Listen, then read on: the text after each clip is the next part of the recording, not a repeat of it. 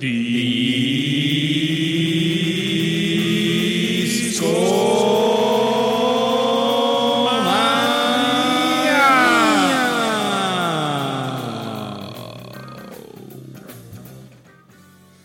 ¿qué tal? Muy buenas noches. Bienvenidos a un episodio más de Discomanía.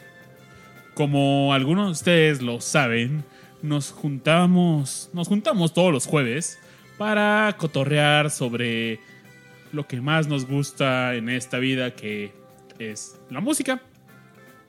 Música, música, música, música, disco. Música, música. ¿Qué tal, muchachos? ¿Cómo se sienten? Oigan, pues tenemos a el buen Rash Pro juntito después de un descanso bien merecido. ¿Cómo estás, Rash? ¿Qué onda, chavots? Bien, bien, la verdad es que ansioso de haber de regresar porque ya tenía un rato que no, no nos oíamos, dos semanitas para ser exactos. Este, pero bueno, pues se me cruzaron las vacaciones y después una salida de negocios, entonces así es esto. Hay ya que le chambearle. fuiste eh, a vender a Discomanía al señor Carlos Slim. Sí, sí, sí, fui a recorrer varias partes de la República vendiendo y predicando la palabra de discomanía. ¿Se cerró el negocio? Se cerró el negocio. Eso, ahora pueden disfrutar Discomanía En Claro Música. y en Blim. No, para nada, para nada. Pero sí, tuve- estuve afuera, pero pues estamos de regreso. Back on the road again, ahí decía. On the road again, dice Willie Nelson, ¿no? Así es. Pero también nos acompaña el amigo de todos los niños, el buen Aureliano Carvajal. ¿Cómo estás, Aure? Hola amigos de la mesa de discomanía y hola amigos que nos escuchan. Una noche más, noche lluviosa en la Muy Ciudad lluviosa. de México, muy lluviosa. Y mm, por ahí platicábamos hace rato que, que en el show pasado nos había tocado una noche pues más bien este, seca, lo cual habíamos celebrado bastante, pero regresaron las lluvias y regresaron con socavones en la Ciudad de México. Entonces ustedes ya, se- ya se imaginarán ustedes cómo ha estado la cosa en la ciudad. Con todo y explosiones, ¿eh? Sí, no, hombre. Entonces, este. mm, Caos típico de la CDMX, pero pues aquí andamos ya en, el, en la cabina de Discomanía, luego de muchas aventuras en el tráfico, pero logramos llegar sanos y salvos.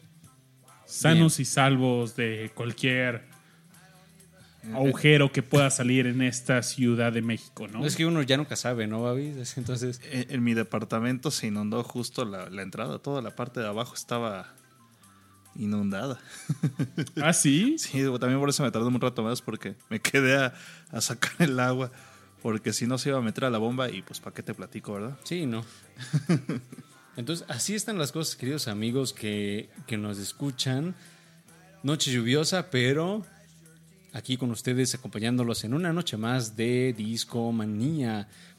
Pero, ¿de qué vamos a hablar hoy, muchachos? Amigos, Amigos. Amigos. creemos en discomanía. Hemos hablado demasiado de los frontmans. Sí, sí, sí. Hemos hablado de varios líderes, de agrupaciones, muchas de ellas legendarias. Pero hoy queremos abrir el episodio de esta noche hablando sobre músicos de los cuales hemos discutido muy poco, tal vez no solo en Discomanía, sino en el mundo y queremos darle su espacio a estos músicos. Su palmadita en el hombro.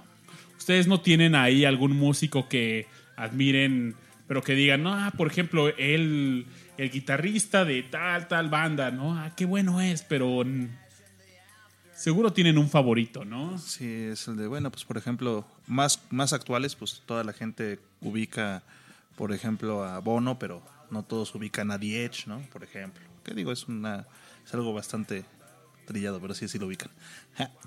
Sí, sí, sí. Pero bueno, el frontman es, es Bono. Por ahí incluso, pues como bien decía el buen Babis, aquí en, en Discomanía hemos tenido la oportunidad de hablarles de muchas bandas cuyos eh, frontman o frontwoman, por ejemplo, como las veces que hemos hablado de, Blondie, pues acaparan toda la atención. Y muchas veces los, los otros músicos, entiéndase quizás la persona que toca el bajo, la batería, los teclados, en fin, eh, hay muchas posibilidades del instrumento que toquen. Muchas veces estos músicos pues se van, se ven opacados por esa personalidad tan eh, luminosa de esta persona que lidera la banda, ¿no? Entonces, vale la pena pues pensar, recordar y platicar un poco acerca de todos estos artistas que están también dentro de las bandas y cuya aportación es igualmente esencial para el show y para la música y para lo que escuchamos y disfrutamos. Por ahí yo les, les comentaba antes de- del show que cuando estábamos pensando este, el tema y demás, pues también es una tarea un poco complicada porque de hecho hay muchas bandas en donde realmente no, bueno, no es en mi caso, no me sé el, nombre de todos los músicos, ¿no? Entonces, eh, también es un buen ejercicio de, de saber, ah, bueno, quién es ese músico que está detrás de tal instrumento y cuyo, cuyo papel es igual de relevante para lo que sea que estemos escuchando, ¿no? De hecho, en el chat ya la gente está comentando. La gente animada, qué bueno, Babis. la gente animada de Discomanía, porque hay discomaníacos que no se pierden este show. Cada jueves nos escuchan a través de mixler.com diagonal discomanía. Y si tú nos escuchas en iTunes o en cualquier otro medio en las que se distribuye, este podcast, pues puedes, si un día tienes tiempo, un jueves a las 10 de la noche, hora en la Ciudad de México, sintonizar Discomanía. Me gustaría comenzar con uno de mis sidemans favoritos y tiene que ver con lo que estamos escuchando de fondo. De fondo, Aure, ¿te suena a... ¿Te suena que estamos escuchando? Me suena. ¿Sesentero? ¿Sesentero? Ok. Sí, sí. Se ha mencionado esta banda como una de las principales exponentes de la del rock experimental psicodelia en Estados Unidos. Ajá. ¿Te suena? ¿Te suena? Un líder muy simpático que tenía un mostacho muy divertido. Sí. Mostacho característico. Exactamente. ¿Sabes de quién hablo? Ustedes, amigos en el chat que nos escuchan en ¿Saben de vivo, estamos hablando? podescuchas, ya saben de quién. Ya les decimos. Ya, Pero hay favor. que decirles el hombre del bigote, ¿no? Por favor. El hombre del bigote es, era más bien, era nada más y nada menos que Frank Zappa. Y, y tocaba con una banda, al menos en los 60 llamada The Mothers. Of Invention. Así es, su primer disco fue Freak Out del 66. Un gran disco que por ahí se puso muy, muy locochón, pero que definitivamente cambió el rumbo de la música de los 60, de la segunda mitad de los 60. Entonces, sus aportes van mucho más allá de, de este gran álbum. Se, es un músico enorme. Sin duda alguna, el espacio que tenemos en Discomanía para platicar de Frank Zappa no sería necesario, ya no sería suficiente, perdón, ya que pues tiene tuvo una carrera muy grande, sin duda alguna fue un gran músico, pero hoy queremos hablar de unos de los sidemans de Frank Zappa. Y les voy a platicar de la historia de Ike Willis. Su nombre real era Ike, eh, Isaac, perdón. Y él nació un 12 de noviembre en 1955. Él llegó a, tocar con Frank Zappa como un groupie. Se, se ofreció como voluntario para tocar en un show de, de Frank Zappa. Y pues dijo, va, le voy a... eh, les quiero ayudar. Y así fue como conoció a, a Frank Zappa. Él toca la guitarra desde los 8 años y el resto es historia. Uno de los álbums donde la participación de Ike Willis fue muy importante y quizás uno de los álbums más importantes también en la, en la historia de Frank Zappa es el Joe's Garage. El Joe's Garage es, Uf. es, como dijo Aure, un UF. Eh, fue un álbum que salió un 17 de septiembre de 1979 y fue un rock ópera lanzado en tres partes originalmente, acto 1, acto 2 y acto 3, contaba la historia de un- una historia americana donde ah, ah, el gobierno empieza a meter su mano y prohíbe el rock Rock and roll, ¿no? prohíbe el rock y pues había un muchachillo que justamente es el papel lo hace el, Ike- el buen Ike Willis que hace una banda de garage y se reúnen de forma clandestina en el garage de Joe De Joe. hace el papel de Joe y pues ahí empieza sobre ese garage sigue la historia de este álbum con- conceptual. También ataca fuertemente la percepción de la sexualidad americana. Por ahí también tiene canciones como Catholic Girls. Y es muy bueno muy bueno. Sí, sí, sí. y bueno en este álbum la participación de Ike Willis fue muy importante. Por ahí incluso, eh, como es característico de, de muchos de los álbumes de Zappa, eh, pues hay una mezcla de géneros bien interesante, ¿no, mi querido Babis? Sí, de hecho. puf, eh, no sé, siento O sea, que la de- carrera de Zappa fue muy experimental y. Ahí desde jugó con orquestas sinfónicas. Bueno, no jugó. Tu, Frank Zappa era un genio que tenía la capacidad de ser el director de una orquesta y combinarlo en un género como es el rock y la psicodelia que le tocó a él liderar. Ah, pues ahorita estamos escuchando Catholic Girls, que es De una, fondo, gran canción, ¿no? una canción que, que- que me agrada bastante. Nos preguntan en el chat de Mixler, el buen Víctor Bonham, si se puede escuchar la discografía de Frank Zappa en un día. Eh, no, pero tal vez puedas escucharte unos 15 álbums a lo mucho. y Y dejar los que siguen para el día siguiente. sí, eh, Frank Zappa es... Algún día debemos de hablar de Frank Zappa, pero la verdad es que le tenemos respeto Sí, y aún no nos atrevemos a hacerlo. todavía el equipo de investigaciones especiales se tiene que dar la tarea de, de investigarlo un poco más.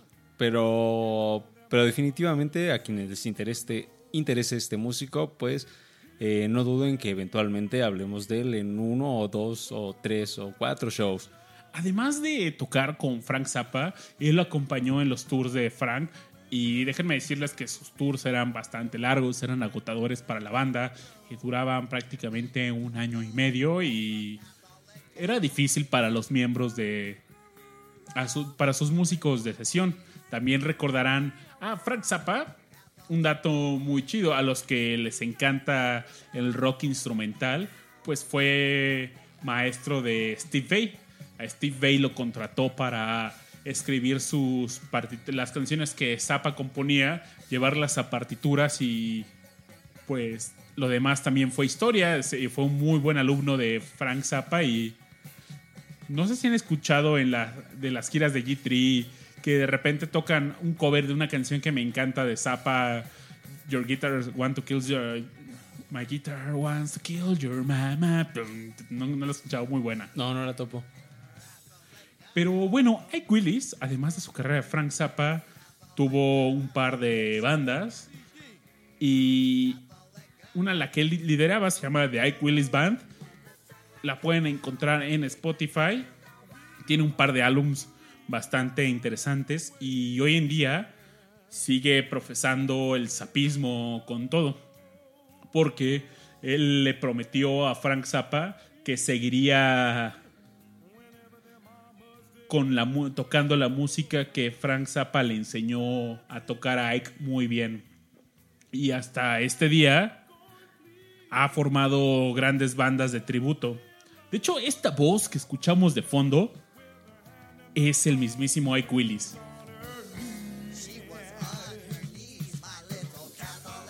Bueno, ahí es Zappa, pero antes sí, definitivamente era. Era el buen Ike. Sí. Y sin duda alguna, era un genio, un virtuoso, el buen Ike Willis. Me gustaría que escucháramos alguna canción de él y nos digan qué les parece. ¿Tienes alguna recomendación, Babis, para, para el público que nos escucha? Sí, quiero poner una canción de su segundo álbum. Y la canción se llama Business as Usual. Es, el álbum se llama Shouldn't Go Before I Left. Me encanta el nombre de este título.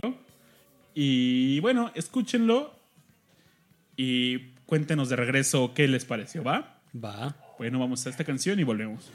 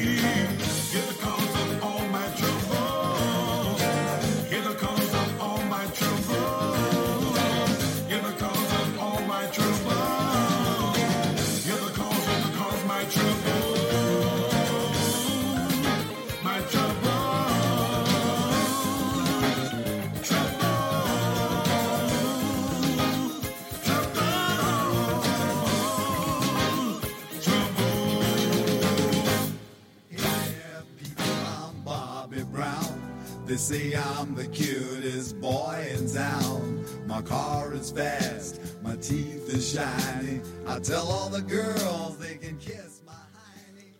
¿Les gustó esta canción del buen Ike Willis? Sí. Rash, Pues- ¿te gustó? Sí. Babis, ¿te gustó? Me encantó. Muy bien. Pues bueno, escuchamos bien Business movida, as ¿no? Usual de este álbum de Ike Willis. La verdad es que tiene su toque sapeano. eh, a pesar de ser la carrera de solista, no diría sapeano, ¿no? Sino Ike Willis sí ponía su presencia en la música de Frank Zappa. A pesar que Frank Zappa era estos músicos freak controls que solían, pues, estar sobre todo, ¿no? Al querían tener el control absoluto de todo. Hemos platicado casos similares como era el de Brian eh, Wilson. Brian Wilson con The Beach Boys. Paul McCartney al final de los Beatles. O Roger Waters también. Roger Waters era otro. Y sin es uno de los sidemans que estuvieron más tiempo a un lado de Frank Zappa. Y como les decía, hoy tiene varias bandas de tributo a Frank Zappa. Y hay una muy buena que es brasileña. Y viaja bastante a Brasil para tocar con ellos. Y he visto algunos videos de YouTube, en YouTube de es- esta banda e increíble. También otro de los que ha seguido el, el, el sapismo predicándolo ha sido uno de los hijos de Frank Zappa, Sewell Zappa, que es el, uno del- el segundo hijo de Frank Zappa, que su nombre viene de... Así le decía Zappa a, lo- a su dedo meñique del pie, Sewell. Entonces fue el nombre, le- como todo mundo le decía Sewell a su hijo, decidió cambiarse el nombre. ¿Sabías eso, Aure? No, pero pobre muchacho. Qué muchacho tan más triste. Whistle Zappa. Whistle. Como Whistle, comadre. Whistle. Como comadreja. Ándale. Sí, de él todavía el año pasado hizo una última gira de One Size Fits All. Y bastante chido. Ahorita lo que nos preguntaban cuántos discos tiene Frank Zappa, fueron en total 102 álbumes de estudio, de los cuales 13 son compilaciones, 34 singles, 40 álbumes de tributo y 6 álbumes misceláneos. Órale, qué loco. No, pues sí está. Está difícil Muy prolífico, ¿no? este, escucharlos todos un día. Toda una vida Sí. para escuchar a Frank Zappa y para entenderlo. Curioso, curioso. Pero bueno, él solo es un sideman de estos músicos. Aure, ¿quisieras sugerir alguno? Pues sí. Y aquí la, cosa está difícil porque mm, es un músico de un... Ya ni siquiera lo podemos llamar una banda, sino de un colectivo musical. eh, en donde fueron tal cantidad de músicos que participaron ahí que más bien no había como un...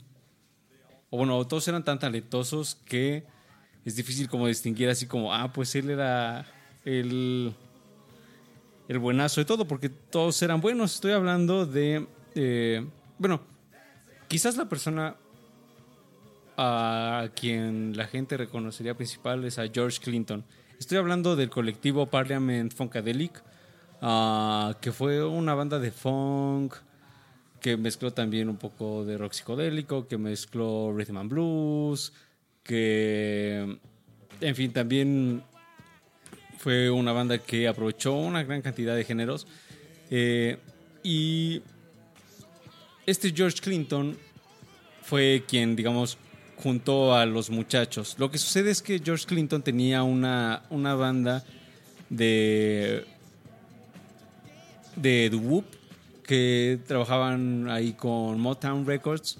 Esto en los 60s. Y eh, le fue moderadamente bien, pero tuvieron una situación. Eh, por cuestiones de por cuestiones legales, este Clinton y sus compañeros músicos perdieron, eh, pues básicamente los derechos de, de usar el nombre de The Parliaments, que era como el nombre original de la banda de doo-wop que les menciono. Y lo que sucedió fue, bueno, ellos querían seguir tocando música, seguían creando, serían- querían seguir creando y lo que decidieron hacer fue pues hacer otra banda, así tan sencillo como eso. Mm, lo que sucedió fue eh, se reunió con los con un primer este grupo de músicos que fueron Billy Bass Nelson en el, en el bajo, Eddie, Eddie Hassel en la guitarra, Travis Ross en, también en la guitarra y Tiki Fullwood en la batería. Entonces empezaron a hacer tours y demás y eh, pues compa- compaginaron bien y formaron Funkadelic. Posteriormente, eh, recuperan los, los, bueno, la posibilidad de usar The Parliament como, como el nombre.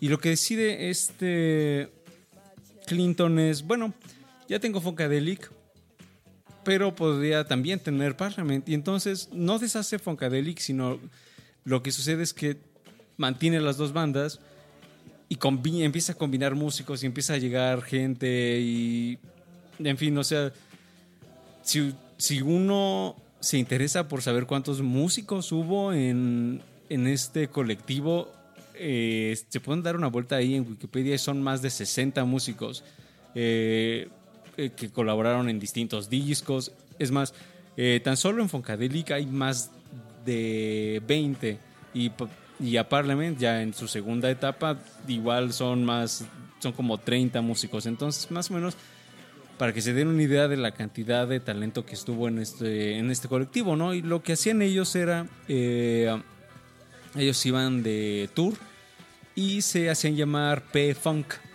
Y ahí se combinaban las dos bandas, básicamente, y entonces eran así como shows de más de 15 músicos en el escenario, ¿no? Entonces, eh, y era el mismo el mismo músico del cual les voy a platicar llegó a decir que era como un circo, ¿no? Entonces, o sea, circo en el mejor sentido de la palabra, ¿no? Por supuesto. Y el músico de, de- del que vamos a escuchar alguna, algunos temas a continuación se llama Bernie Worrell. Y le voy a decir a Babis que vaya buscando una canción para que mm, se den una idea de qué era lo que él hacía, cuál era su magia. Eh, la canción que quiero que Babis ponga está en un disco que les voy a decir a continuación. Bueno, ya se los diré cuando lo encuentre. Viene. Es el Maggot Brain. El Maggot Brain, que además creo que es. Ese álbum me encanta. Hemos, hemos discutido bastante en Discomanía sobre este álbum. Sí. Y en particular la canción homónima la colocamos en el podcast de los 100 mejores solos de guitarra. La verdad es que son 10 minutos impresionantes de de guitarrazos, ¿no? Eh, muy bueno. Sí. eh, pueden es sugerencia de- del equipo de, de Discomanía si aún no la han escuchado. Y Aure, ¿ya encontraste tu canción? Sí, eh, la canción se llama Hit It and Kid It.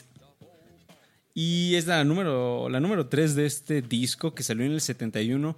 Mm, ellos empezaron con un disco homónico, homónimo que se llama, pues, evidentemente Funkadelic, su inspiración principal era Jimi Hendrix y posiblemente la diferencia fundamental entre el sonido de Funkadelic eh, y de Parliament era que el sonido de Funkadelic, y aquí creo que Babis no me dejará mentir, es mucho más psicodélico, es más rockeroso, más ácido, más de drogas y, y literalmente ellos, estos músicos se drogaban así muchísimo, tan es así que hay anécdotas de... De hecho, interrumpieron giras porque tuvieron sobredosis de speed y Ajá, LSD. o sea, sí, o s- eh, hay un disco, el disco que es an- antes de Maggot Brain. Free Your Mind and Your Ass Will Follow. ese disco por ahí y justo el, esa canción también tiene una canción homónima. eh, por ahí se cuenta que se grabó en 48 horas, Wow. pero todos estaban viajadísimos. Entonces, este, y si, si, si tienen oportunidad de escuchar esta canción, van a escuchar, o sea, van a entender qué tan este, pasados estaban estos muchachos. Pero vámonos con esta canción del, del Maggot Brain, que es el disco del 71, 71 que les comentábamos, Hit It and Kid It. Y volvemos para platicarles un poco más de este gran tecladista que definitivamente marcó el sonido de, de este colectivo musical y que marcó influencia mm, pues hasta nuestros días porque muchos músicos de hip hop siguen usando samples suyos entonces pues, Dr. Dre es uno de los músicos que menciona a Funkadelic. ajá entonces mu- muchos de los es- sonidos que Él los describe como escuela. sí no hombre es que Funkadelic sí cambió mucho incluso hasta del new wave y de del sonido de la música electrónica de los 80s y demás sí me influyeron bastante pero vámonos con esta canción y volvemos a platicar más Excelente.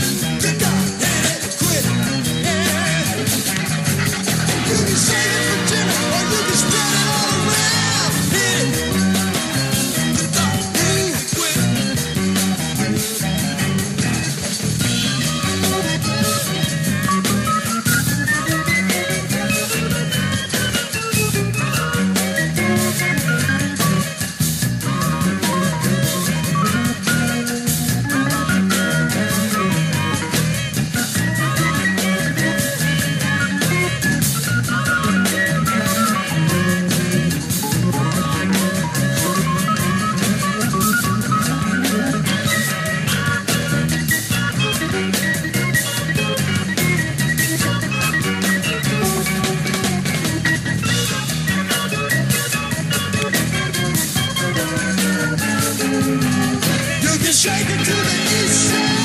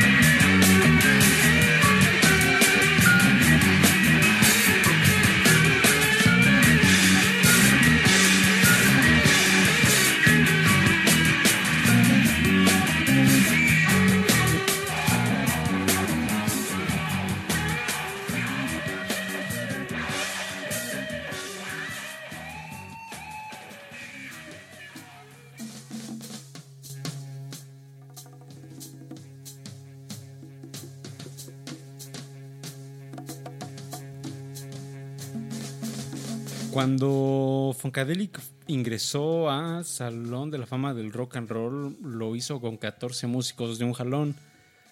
Esto para que se den una idea de la calidad de, de quienes integraron este colectivo.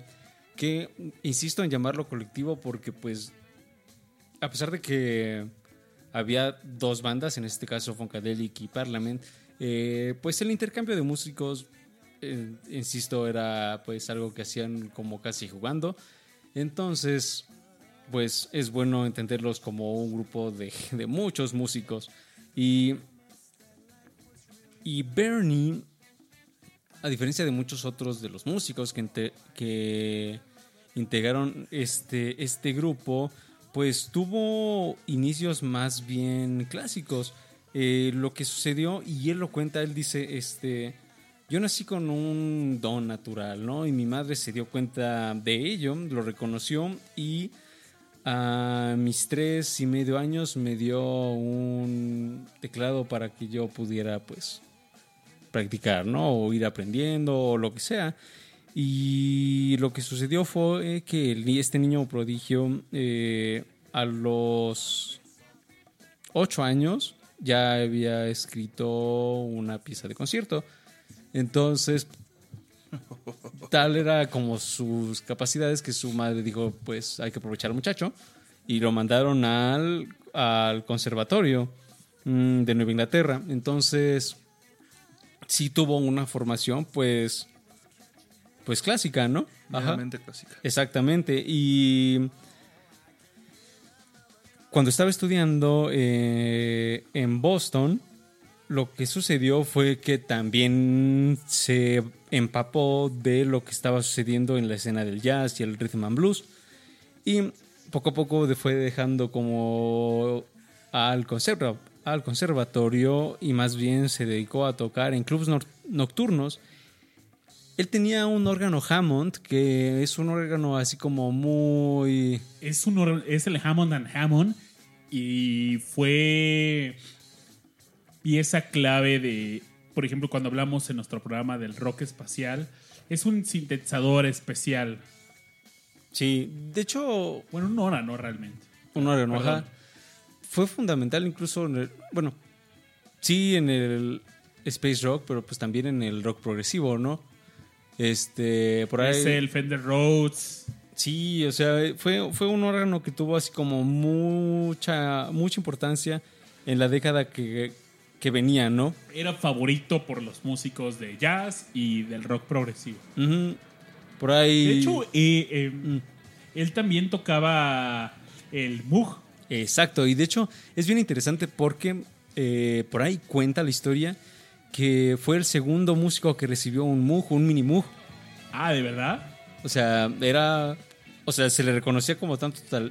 ¿Cómo se llama el, el Don Moog? ¿Cómo se llama el señor que. Sabíamos que se apellida Moog, pero ahorita se me olvidó el nombre del señor Moog. Bueno, el señor Moog sabía muy bien del talento de Bernie y decidió que él tenía que ser. Robert Moog. Robert Moog. Eh, él ten- decidió que él era como un candidato ideal para que recibiera pues este instrumento y de hecho lo, lo aprovechó muy bien. Si ustedes se dan un clavado en la música de Funkadelic, que de nuevo eh, quizás, eh, más bien seguramente eh, acá en Discomanía les dedicaremos uno, un, show entero a, esta, a esta agrupación, eh, pues muchos de sus sonidos se basa en, en el Moog y en, en otros teclados de, de Bernie. Entonces, definitivamente es un músico fundamental para esta banda y para el sonido de lo que venía. Lo que sucede es que se era de nuevo tal su talento y tal su reconocimiento en ese entonces que fue George Clinton, del cual ya les hablamos en el bloque pasado, eh, el que lo llamó y le dijo, oye, tengo esta banda de funk, estamos en Detroit, vente para acá. Y no lo dudó, se fue con ellos y de ahí se quedó con este colectivo musical hasta pues principios de los ochentas. El mismo Worrell dice que un factor, bueno, decía que un factor fundamental para, para quedarse ahí con Funkadelic y Parliament y este colectivo era que tenía esta libertad para hacer lo que él quería. Y tiene sentido porque muchas de las sesiones de, es- de este colectivo pues también eran como jams. Eh, y como también estaban tan drogados, seguramente se les ocurría cada cosa y tenían como tantas libertades de, de hacer y de rehacer y, y demás, que, que resultados fueron fabulosos. Mm, como prueba, pues está ese gran disco que es el, el Maggot Brain, que tiene unos solos de guitarra súper viajados, súper psicodélicos, del buen Eddie Hassel, que también es un gran, gran músico de, de, esta, de esta agrupación. Y en el caso de Parliament y la canción que les quiero poner, este, para dar- darles un, un ejemplo, ya les pusimos el ejemplo de lo que hicieron con Funkadelic, pero también vale la pena escuchar un poco de, de lo que se hacía con Parliament. Eh, el caso, su, una de sus principales influencias fue James Brown y James Brown y todo este pues sonido este soul, rhythm and bluesero y demás, ¿no? Entonces eh, ya tenemos la canción, eh, Babis ya la tiene ahí en la mira seguramente, Babis. Y la rocola de discomanía. La Rocola Discomanía ya tiene la canción lista para que ustedes la escuchen y se den una idea de cómo cambian los estilos de ambos, de ambos, ambas agru- agrupaciones, ¿no? Lo más interesante es que compartían músicos, entonces se habla más bien de la versatilidad de lo que podían hacer con el funk. Entonces, Babis, vamos a escuchar esta canción. ¿Cómo se llama? Flashlight. Flashlight. Que, ah, y justamente esta canción de Flashlight tiene unos elementos de Moog muy interesantes. Entonces, si ustedes escucharon el show espacial, a los que nos están escuchando en vivo posiblemente, eh, ahí estuvimos hablando mucho del Moog. Y pues ahora vamos a...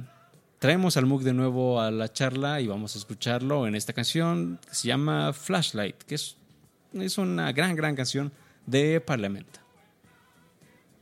¡Córrela!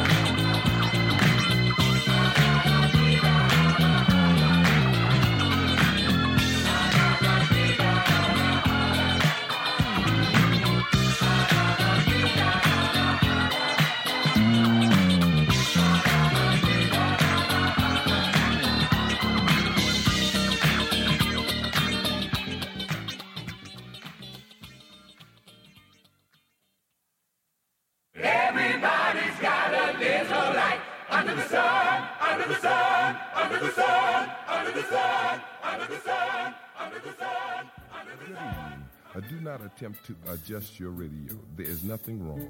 We have taken control as to bring you this special show. Oigan, esto está muy fino.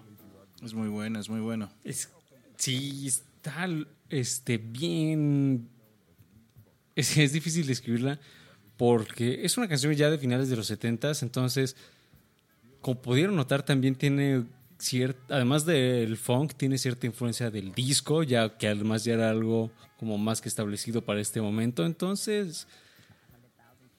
Y además, sí tiene elementos que suenan spacey que era justo algo que estábamos platicando ahorita mientras ustedes escuchaban esta canción, eh, que también es algo que es propio del sonido del Moog, ¿no? Entonces, eh, definitivamente lo supieron aprovechar y lo que sucede con Flashlight, eh, esta canción le fue bastante bien, aunque nunca estuvo así como en lugar número uno de, las listas de popularidad musicales de Estados Unidos. Sí se mantuvo cuatro meses en, pues en el top 100. A lo más que llegó fue al lugar 16, lo cual pues no es poca cosa. Y fue el, segundo, el segundo sencillo certificado de la banda en llegar al millón de unidades vendidas. El otro es una canción que se llama Give Up the Funk, Tear the Roof of the Soccer, que mm, se la recomiendo bastante. Tiene ahí unos bozarrones así como muy, muy propios del funk y tiene un beat bien sabroso. Pero volviendo a esta, a esta canción y a la genial de, genialidad de, de Bernie, es que la canción la hicieron entre George Clinton, que ya hablamos un poco de él, Bernie y Bootsy Collins. Bootsy Collins era el bajista de, de esta agrupación, o bueno, uno de los bajistas, pero digamos el principal era Bootsy Collins, ¿no?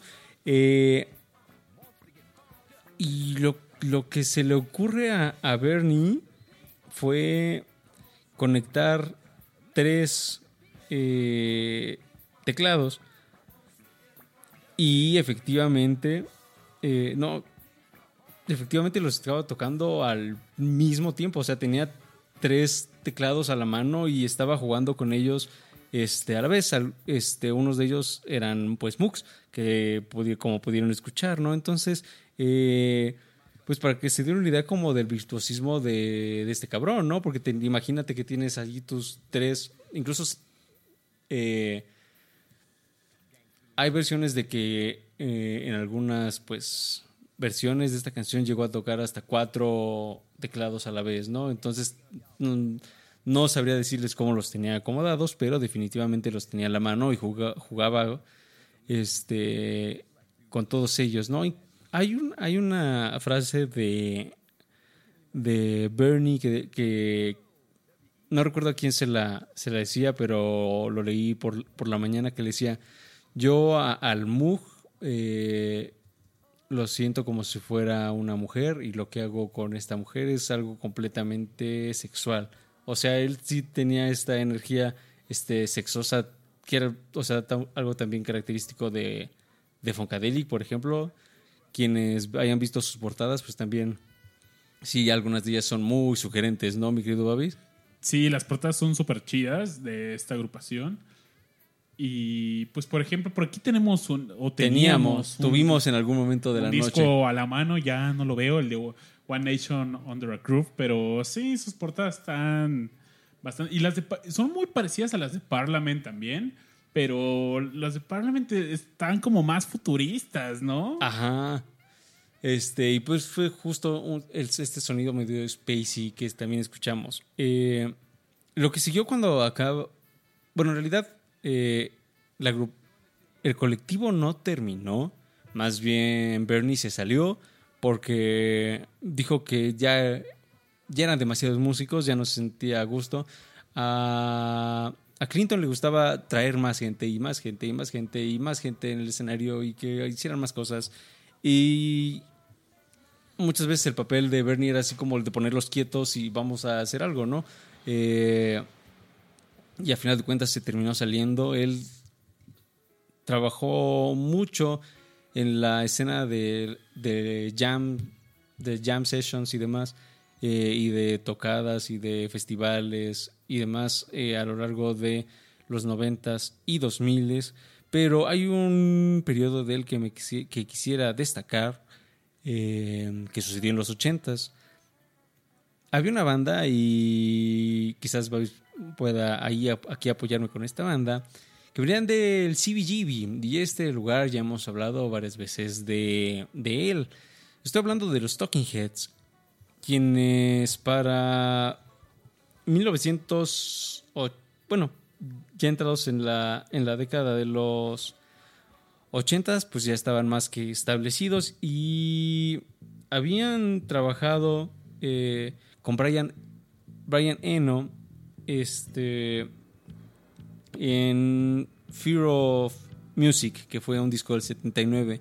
Este disco del 79 es bien interesante porque decidieron incorporar elementos eh, de música africana. Entonces, eh, fue como algo bien interesante de lo que hicieron y también podemos considerar que además del estilo pues new wave propio de la banda pues también había algo algo de funk en esto el siguiente disco Oye, eh, Aure, Adrian Bellew también. Pues empezamos el programa hablando de Frank Zappa y también fue músico de sesión de Frank Zappa. Ajá. Tocó con David Bowie de Talking Heads. eh, eh, Paul Simon. eh, otro gran músico y compositor. Sí, eh, por ahí me equivoqué y les, le di, les di mal dato. El último disco que grabaron con Brian Eno fue Fear of Music. Digo, Remaining Light, perdón, lo dije de nuevo mal. Eh, Remaining Light. Y el siguiente disco, que es cuando Bernie se une a la banda, es Speaking in Tongues. En realidad la, la colaboración de Bernie fue pues no, no, no, no diría menor, pero no estuvo en todas las canciones. La canción en donde él participó y lo hizo con un sintetizador se llama Girlfriend is Better. La han escuchado, por ahí también les pregunto a los chicos del chat o a, quienes nos escuchen. Eh, Girlfriend is Better es también una canción de New Wave, pero tiene unos elementos de funk bien interesantes. Y muchos de estos elementos de funk bien interesantes de los que les hablo los aportó Bernie. Incluso eh, varios de los músicos de, de, de The Talking Heads por ahí decían que tocar con él era como eh, una experiencia bien distinta a lo que ellos estaban acostumbrados, porque él, eh, acostumbrado también a hacer sesiones como de jazz y demás, eh, de pronto se ponía a improvisar y también le cedía así como mucho el espacio para que ellos intentaran pues lucirse con su respectivo instrumento y esto permitió que la banda pues trabajara muy muy muy muy bien en lo que pues pretendían el disco eh, de nuevo se llama Speaking in Tongues y es una gran recomendación que les hacemos para que pues descubran cómo se puede mezclar el new wave y el funk y el resultado es bastante positivo. Con esto eh, cerramos ya esta parte de, de Bernie, recordando que fue uno de los músicos que murió en 2016. Maldito Eh, 2016. Maldito 2016, porque pues nos quitó a a tantos músicos, ¿no? Entonces, eh, Bernie fue uno de ellos, él muere de él muere de cáncer y la verdad la pasó bastante mal. Mm, por ahí, incluso su esposa comentó a través de Facebook eh, el, o sea, la, situación de, de Bernie al final de su vida. Él tuvo eh, cáncer de pulmón, pero también tuvo, bueno, empezó como cáncer de próstata, pero se fue expandiendo y luego llegó al pulmón y luego llegó a la laringe. Eh, y al final ya ni siquiera podía hablar porque tenía el tumor pues prácticamente en la garganta, ¿no? Eh, y pues sabemos que la pasó pues difícil en la etapa final de su vida y creo que es un gran momento para recordar lo, que hizo, que fue mucho, ya seguramente hablaremos más de él y de Funkadelic y de Parlamente en el futuro, pero quiero dejarlos con la canción que hizo con The Talking Heads para que se den una idea de bueno, qué fue, cuál fue la colaboración y fue una gran colaboración. La canción se llama Girlfriend is Better y estamos escuchando Discomanía.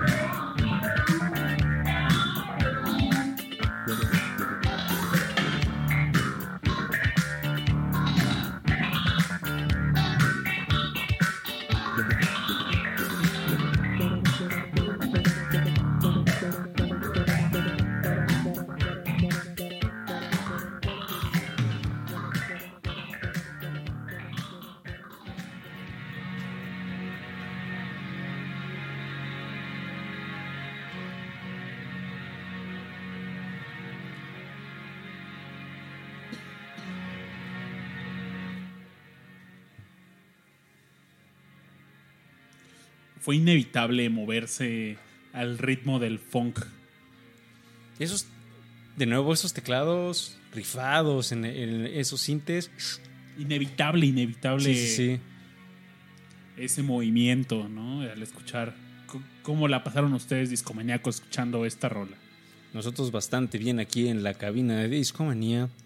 Y de Estados Unidos nos damos un salto a Inglaterra. Así es, al Reino Unido. Nos vamos al Reino Unido para hablarles un poco más de una banda. Bueno, y es que ya saben que somos aquí banda progresiva. Entonces, inevitablemente vuelve el sonido progresivo y vuelve con una banda genial llamada Genesis. Rush, ¿Qué onda? Pues mira, yo, yo creo que el- de las cosas que hemos hablado, bueno, de los sidemans que hemos hablado el día de hoy, pues realmente no tuvieron tanto presencia como las personas que realmente, de las que eran sidemans, ¿no?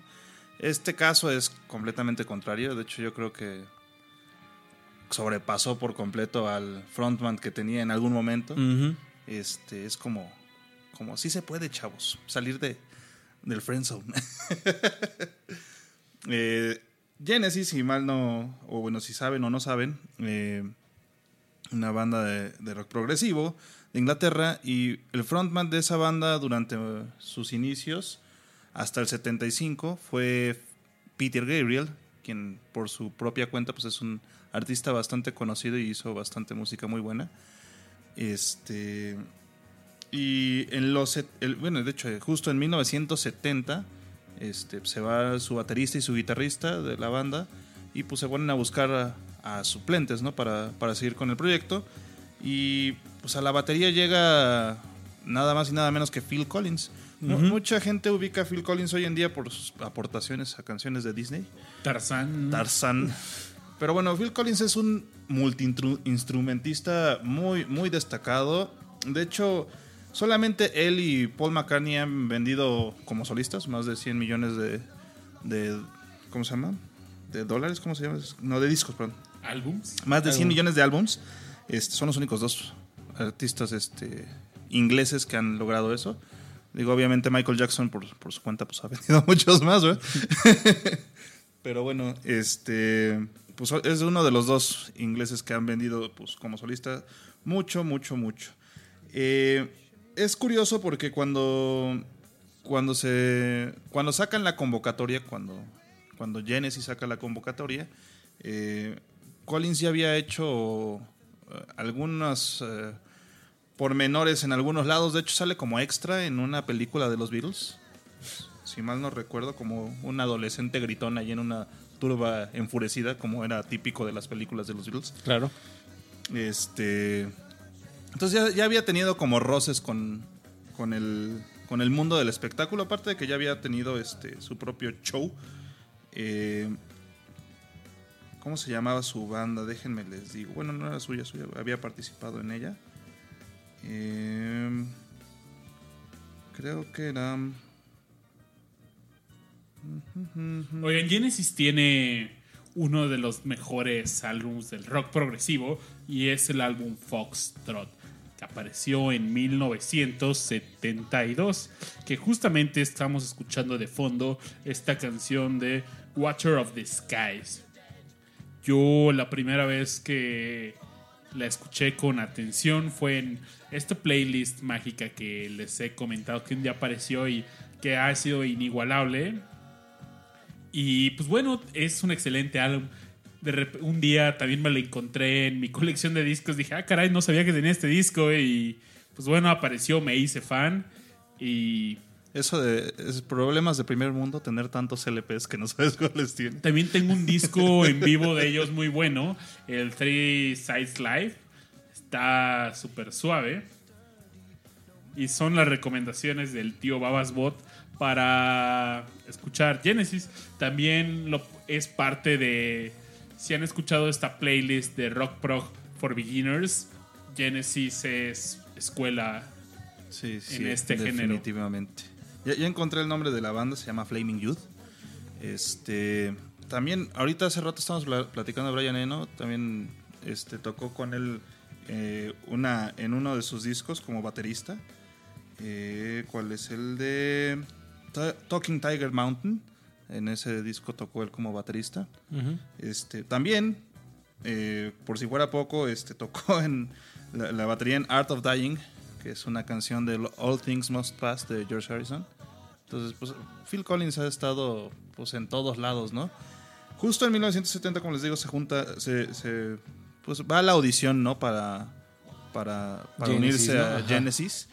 Y dice él que entró a nadar hasta la alberca porque llegó temprano y, y fue justo en la casa de los papás de Peter Gabriel, la, la audición, entonces se metió a nadar en la alberca de los papás y practicó un rato sobre la- las canciones que le iban a hacer audición y todo eso. Entonces, pues básicamente llegó para quedarse, ¿no? O sea, tenía como todo puesto para quedarse en el, en el puesto.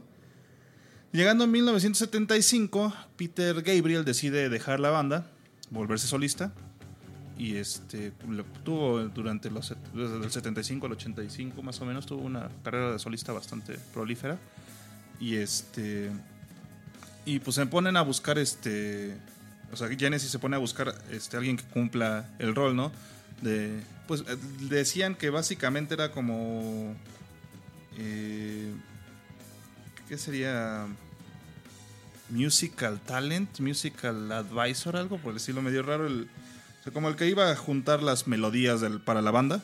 Este, y pues mientras estaban haciendo las, este, las audiciones para las personas que iban a cumplir el puesto, pues el que cantaba las, las canciones era Peter Gabriel. Y pues se terminó, que- digo, este Phil Collins. Y se terminó quedando como el lead singer de, De la banda. de la banda. Eh, pues de hecho, cuando, cuando se queda él como. ¿Cómo se llama? Como, como lead vocal, eh, pues sacan un, un éxito bastante bueno. eh, que los deja en tercer lugar. Déjame ver cuál es el. A Trick of the Tail. El, el álbum de A Trick of the Tail, ya, como, ya con Collins como, como vocalista. Y, este, y es el número 3 en las listas de, de Inglaterra y 31 en Estados Unidos, ¿no? En el Billboard.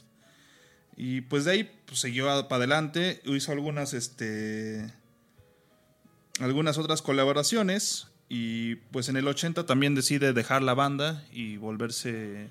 Bueno, no tanto la dejó, de hecho, muy bien como que empezaron a hacer otras cosas y él, aparte de ser este, el lead singer de Genesis, pues empezó a hacer su carrera como solista, ¿no? Eh, pues no sé si sería bueno escuchar una, una rolita de, de Genesis con, con Phil Collins como baterista. ¿Qué será bueno? Yo creo, bueno, le, Dash. le- le había dicho acá el buen Babis que la de este. Ahí se me fue el nombre ahorita. Invisible Touch. In- quería- Invisible Touch. Quería Sí, escuchar. Sí, gracias. También otra gran canción, el Cinte en esta rola es Es muy, buenísimo. muy bueno. Andamos mu- noche de muchos teclados. Mucho teclado en esta noche, caray.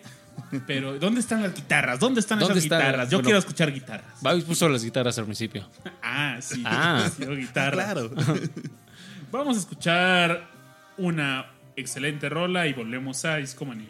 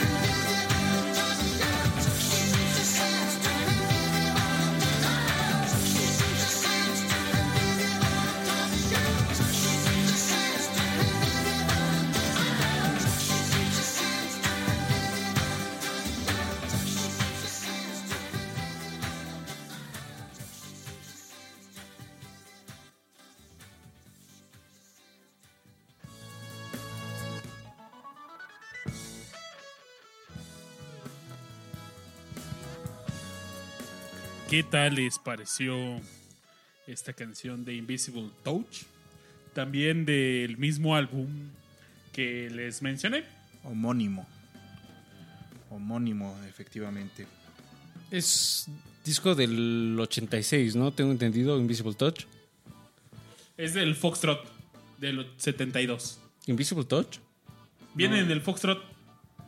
No, va bien. Ah, no, miento, No, no, claro, no, no no, no, no. tienen toda la razón, tienen toda la Razón. Sí. Invisible Touch viene en Invisible Touch. Touch, en el Invisible Touch, que es homónimo, pues. Ajá. Que es. Yo, yo ya definiría esta etapa de. de. de, de Genesis o Genesis. eh, pues ya no tan prog, sino ya más metida al synth pop, tal vez. ¿Tú crees? A mí sí se me hace bien prog esa rol. Esta rolita. Es que todo, prog, todo grupo de prog pasa por esta etapa. Por ejemplo, se me hace como el tipo, el owner of a Lonely Heart de Yes. Esta Ah, sí. es lo más cercano a lo que hizo Genesis. Efectivamente. No sé, poniendo esa analogía, ¿no? que yo vi a Yes en el 2011. Todavía me tocó ver a una alineación bastante. eh, por ejemplo, me tocó ver a Chris Squire todavía con Yes. Y no tocaron a Owner of a Lonely Heart. Y dije, no. And lonely. Sí, es que mm, puede que Babis tenga mucho de razón en, en- en esas etapas de las bandas progresivas y pues justamente Lo, lo que sí creo es que ya la carrera de solista de, de- de Phil Collins se había permeado hacia, hacia Genesis, ¿no? Porque- Oigan, y- pero no solo eso, Rash. ¿Sabías que Phil Collins fue de los primeros, de las primeras personas en utilizar disfraces en los escenarios? Hay una interpretación de él donde tomó un vestido rojo de su esposa y se pone una máscara de un zorro y sale así al escenario y pues no sabían qué es lo que iba, cómo iba a reaccionar el público y fue un éxito, pero uno de los primeros disfraces en escenario por parte de una banda de rock progresivo. Órale, qué loco. No, eso sí, la verdad es que no lo sabía. La verdad es que, bueno, hay. Ya, ya como solista, Phil Collins, pues cabe mucho que decir. Tiene, tiene un, tiene un chorro de, de. de discos y obviamente de one hits, o sea, tiene un chorro de hits. De hecho, pues, para nombrar algunos, por ejemplo, Easy Lover. eh, no sé, por ejemplo, Don't Lose My Number. eh, In the Air Tonight, que también es un rolón. eh, no sé, hay varios, tiene muchos este, éxitos comerciales y bueno, pues, ¿cómo, se llama la de Tarzán? You- You'll Be in My Heart. Ah, no, eso también es otro. No me acuerdo cómo se llama la, la de Tarzán, pero bueno, seguramente Tarzán. Esa canción también pegó un chorro. y pues lo, lo bonito de él es que, pues como que no, no descansó Son como of Man. Son of Man. Su sudio. Y también la de You, you Will Be in My Heart. Entonces sí, sí estaba bien. Sí, sí, sí. Be in my heart. Eh, Oye, es que qué, qué buen álbum fue ese De- de Tarzán. soundtrack de Tarzán, ¿eh? Se lucieron. la verdad es que sí le echó galletita a Phil Collins para sacar ese disco.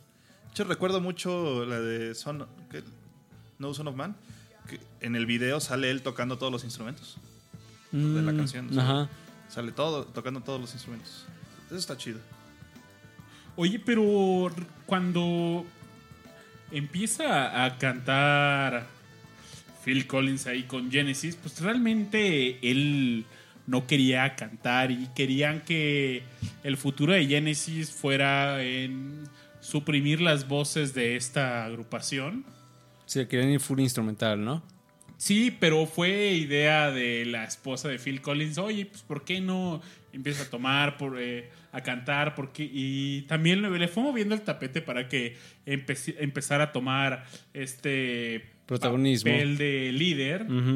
Y había algunas cosas, eh, había rumores que decían de Genesis y decían que ellos eran pues los requillos de la música y mucha, muchas agrupaciones, no sé si decir los buleaban, pero sí, Les tiraban carrilla. ajá, por ser los requillos de, de del medio. y lo enojaba bastante, sobre todo a, por ejemplo, a Joe Stromer. Pero, por ejemplo, Phil Collins no quería tomar el control como, Como- cantante o líder de la agrupación, sino fue realmente el que iba a tomar este papel era Mike, eh, Mike Strickland y porque iba a ser su el reemplazo potencial, pero nunca pudo cantar cómodamente en las notas que ya tenían grabadas. Entonces, pues tuvo que entrar ahí al rescate el buen Phil. Se rifó por la banda. Se rifó por la banda y qué bueno que lo hizo. La verdad es que le dio muchos años más de vida a Genesis. Y este, y pues yo creo que también fue fortuito porque, pues como les, di- les dije el segmento pasado, él, pues o sea, lo, lo agarraron como vocal porque él estaba cantando las líricas como de backup para la gente que estaba audicionando, ¿no? Entonces dijeron, no, pues sí, sí cantas bien, ¿por qué no te quedas como, vocalista, no? Básicamente fue como, pues ya, ya lo estás haciendo tú, ¿no? ¿Para qué buscamos otra Sí, persona? ya quédate, muchacho. Ya que estás en esas. Y efectivamente, pues se quedó y, y- y funcionó bien y sobre todo le dio ese estilo clásico que pues prosiguió luego de la salida de Gabriel, exactamente. Pero Rash, ¿qué, ¿cuál dirías tú que es el mejor momento de, de Phil Collins? O sea, ¿te gusta más como solista? ¿Te gusta más en Genesis? ¿Dónde lo ves así como expo- exponido como tus habilidades A musicales? mí me gusta su, et- su primera etapa como solista, que es los 80s. Eh, de hecho, su disco que más me gusta es el No Jacket Required, que es del 83, creo. Déjame ver. Creo que sí es del 83. Y este. A ver, 82, 83. Tarzán, Tarzán. Tarzán. Tarzán es bueno, pero, pero la verdad es que si escuchen el No Jacket Required es, es bastante bueno. Eh, de hecho viene una de mis canciones favoritas de él que es la de Don't Lose My Number. Este, el video está botanón porque le llegan a vender como que la idea a distintas personas para hacer el video de la canción. Y pues hacen como escenas de cada el- la visión de cada una de las personas que le llegan a vender la, la idea, ¿no? Entonces este, está comicón pues. Oye, Rash, ¿con qué te gustaría cerrar este bloque de Genesis? Si, si tiene que ser de Genesis, este. O bueno, realmente de, sería Phil Collins. de ¿no? Phil Collins. ¿Por qué no ponemos la de Don't Lose My Sí, Number? Don't Lose My- Vamos a poner Don't Lose My Number. Esta sí es, esa sí es pop rock. Es pop rock. Sí. Sí, sí, sí. sí. Y es, es canción universal. Es canción universal. Fíjese que yo a Phil Collins, justo estas dos canciones, tanto la que escuchamos en el bloque pasado como esta, fueron como mis primeras aproximaciones a este músico. Yo ni sabía que había estado en una banda llamada Genesis, hasta ya mucho después. Antes sí lo entendía, bueno, al menos como chamaco, decía, ah, este músico ochentero. Buena Qué- onda. Qué, cat- qué cotorro. este, y luego ya pues me enteré de su pasado progre. Eh, esta canción sí, definitivamente, a diferencia de la otra que podría sí tener elementos y poquitos, pero esta sí se va full pop, pop rock, por supuesto, y como siempre les decimos, el pop no es esencialmente malo, entonces es, un- es una gran canción y creo que ya Babis ya la tiene lista en la rocola, Babis hace la señal de que sí. Entonces vamos a escuchar esta gran canción de Phil Collins, ochentera a más no poder. Vámonos.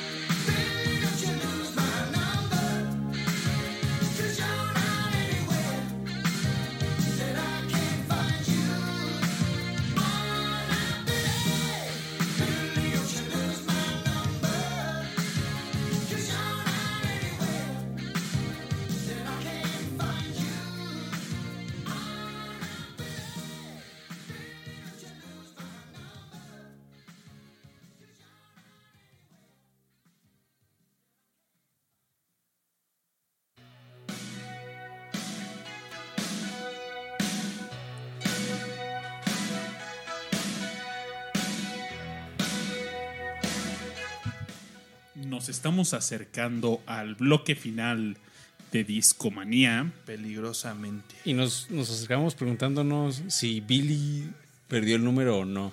¿Lo perdió? ¿Lo perdió? ¿Qué, qué- se lo habrá perdido? Yo ¿Tú creo crees que, sí, porque pues, Le la- insistían mucho que no lo perdiera, no ¿no? lo perdiera. Billy.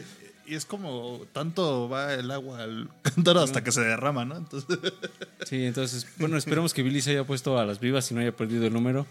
Pero Eh, pues, Billy, ya no lo vuelvas a perder, ¿no? Sí, Billy, abusado Billy. Vámonos a la parte final eh, de su podcast de confianza, Discomanía, por supuesto. Estamos escuchando de fondo una canción de el jefe, Bruce Springsteen.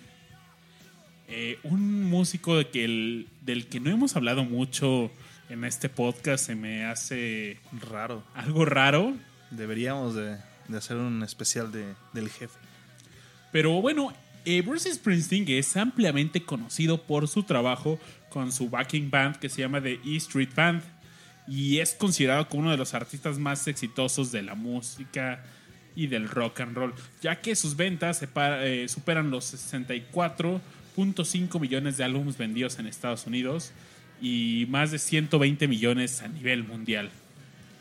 Tiene un total de 10 discos con el número uno y solo lo superan The Beatles y Jay-Z. Bien.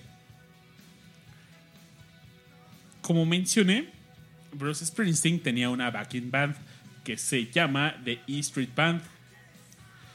Y además de tocar con Bruce Springsteen, ha colaborado con otros músicos o agrupaciones como Bob Dylan, Meatloaf, Neil Young, Lou Reed, Bonnie Tyler, Dire Straits, David Bowie, el mismísimo Peter Gabriel de quien acabamos de platicar, Tom Morello, Ian Hunter, Ringo Starr, Mi Ringo. Ray Daves, tu Ringo, Ronnie Spector.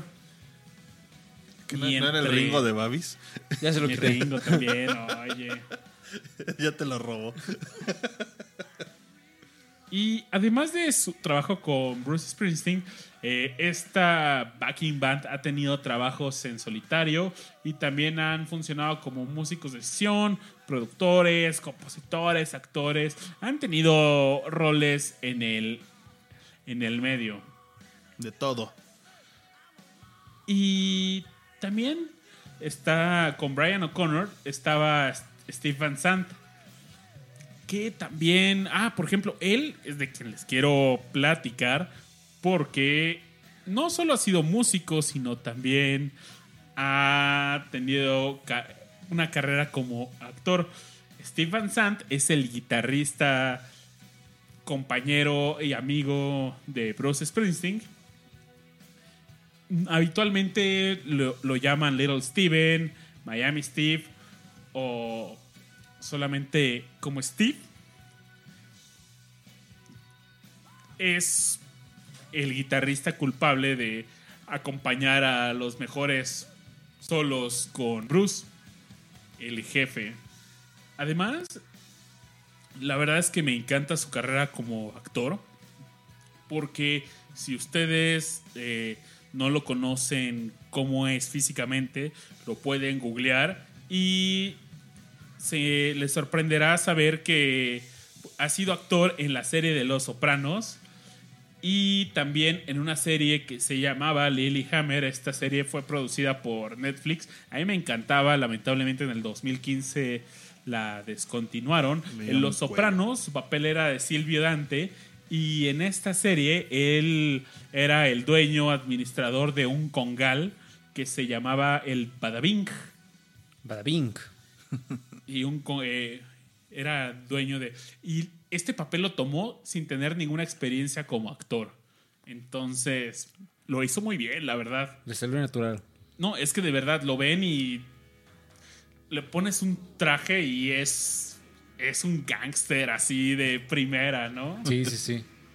Y el Lilyhammer también es una serie de donde su rol es un ex mafioso retirado que delata a alguien y entra a un sistema de testigos protegidos, se retira y pide ir- irse a esconder a un pueblo de Noruega que se llama Lilyhammer.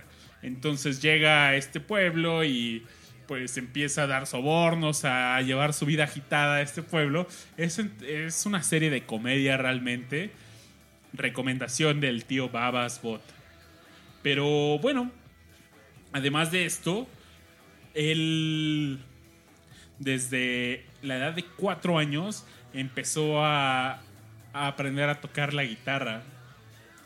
Él le es muy fan de la invasión británica y le encanta. Él pone como sus raíces a Dave Clark y del lado del de la, de la música de la India cita mucho a Ravi Shankar que también hemos mencionado en este programa Amigo de George.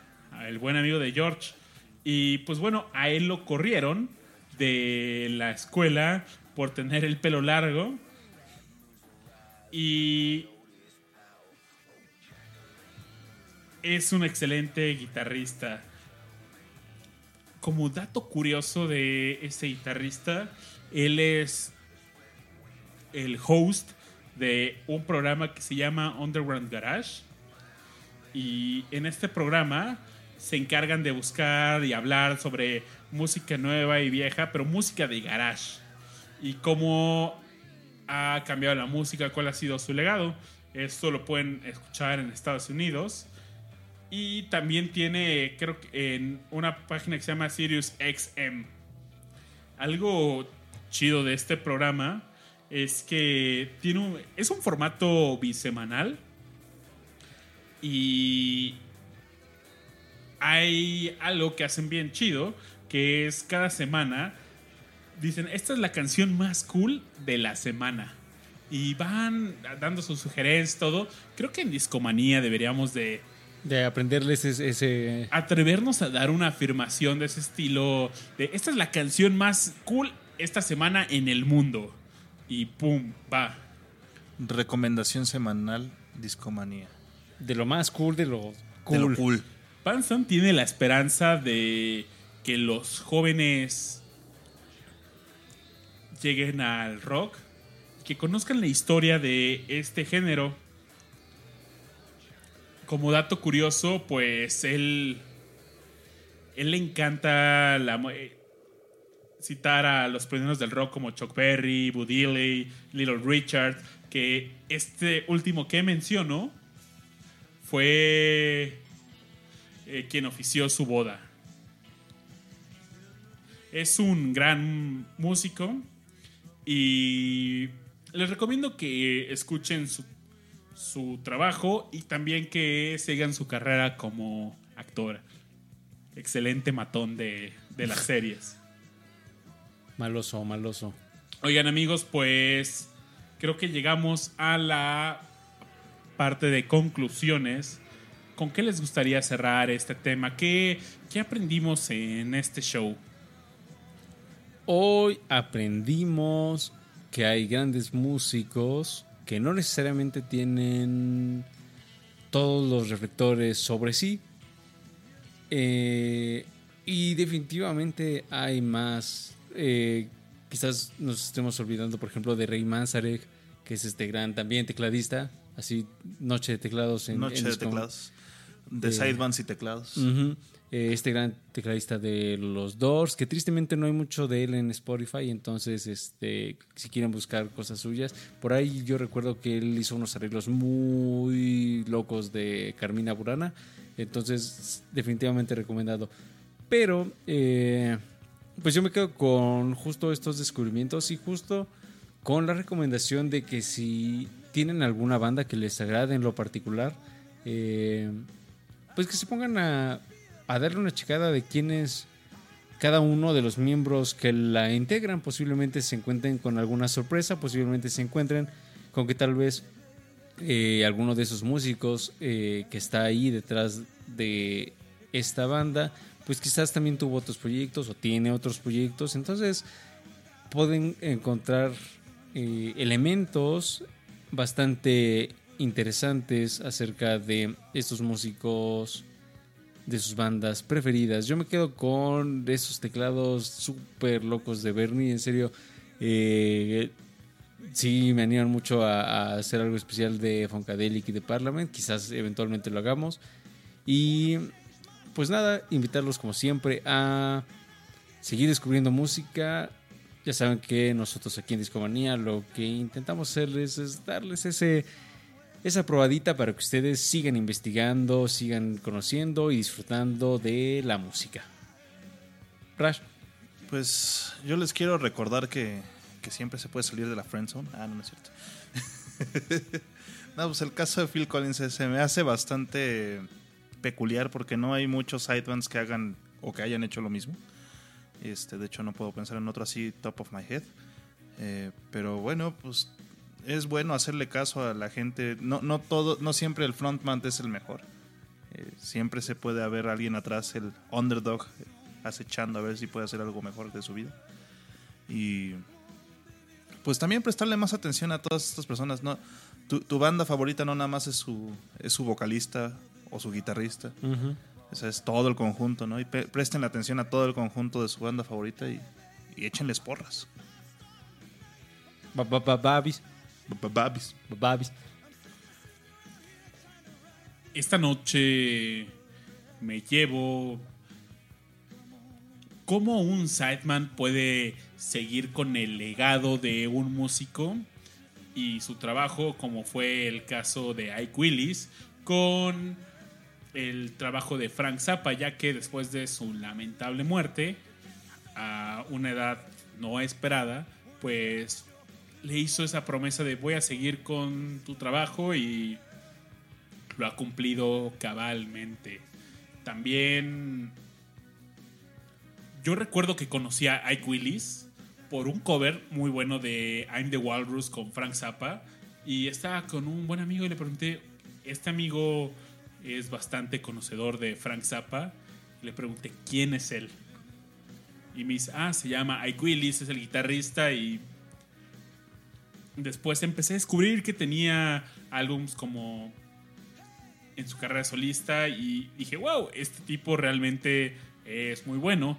Me sorprendió de que tenía un poco del estilo que se podía escuchar en las canciones de Frank Zappa, pero después aprendí, no, no era el estilo de Frank Zappa, sino era el estilo de Ike Willis. Y también lo pueden escuchar con estos otros sidemans como les decía si ustedes eh, se ponen a investigar quiénes son estos miembros de estas agrupaciones, se van a sorprender e inclusive se pueden dar cuenta que pueden salir en su serie de matones favorita.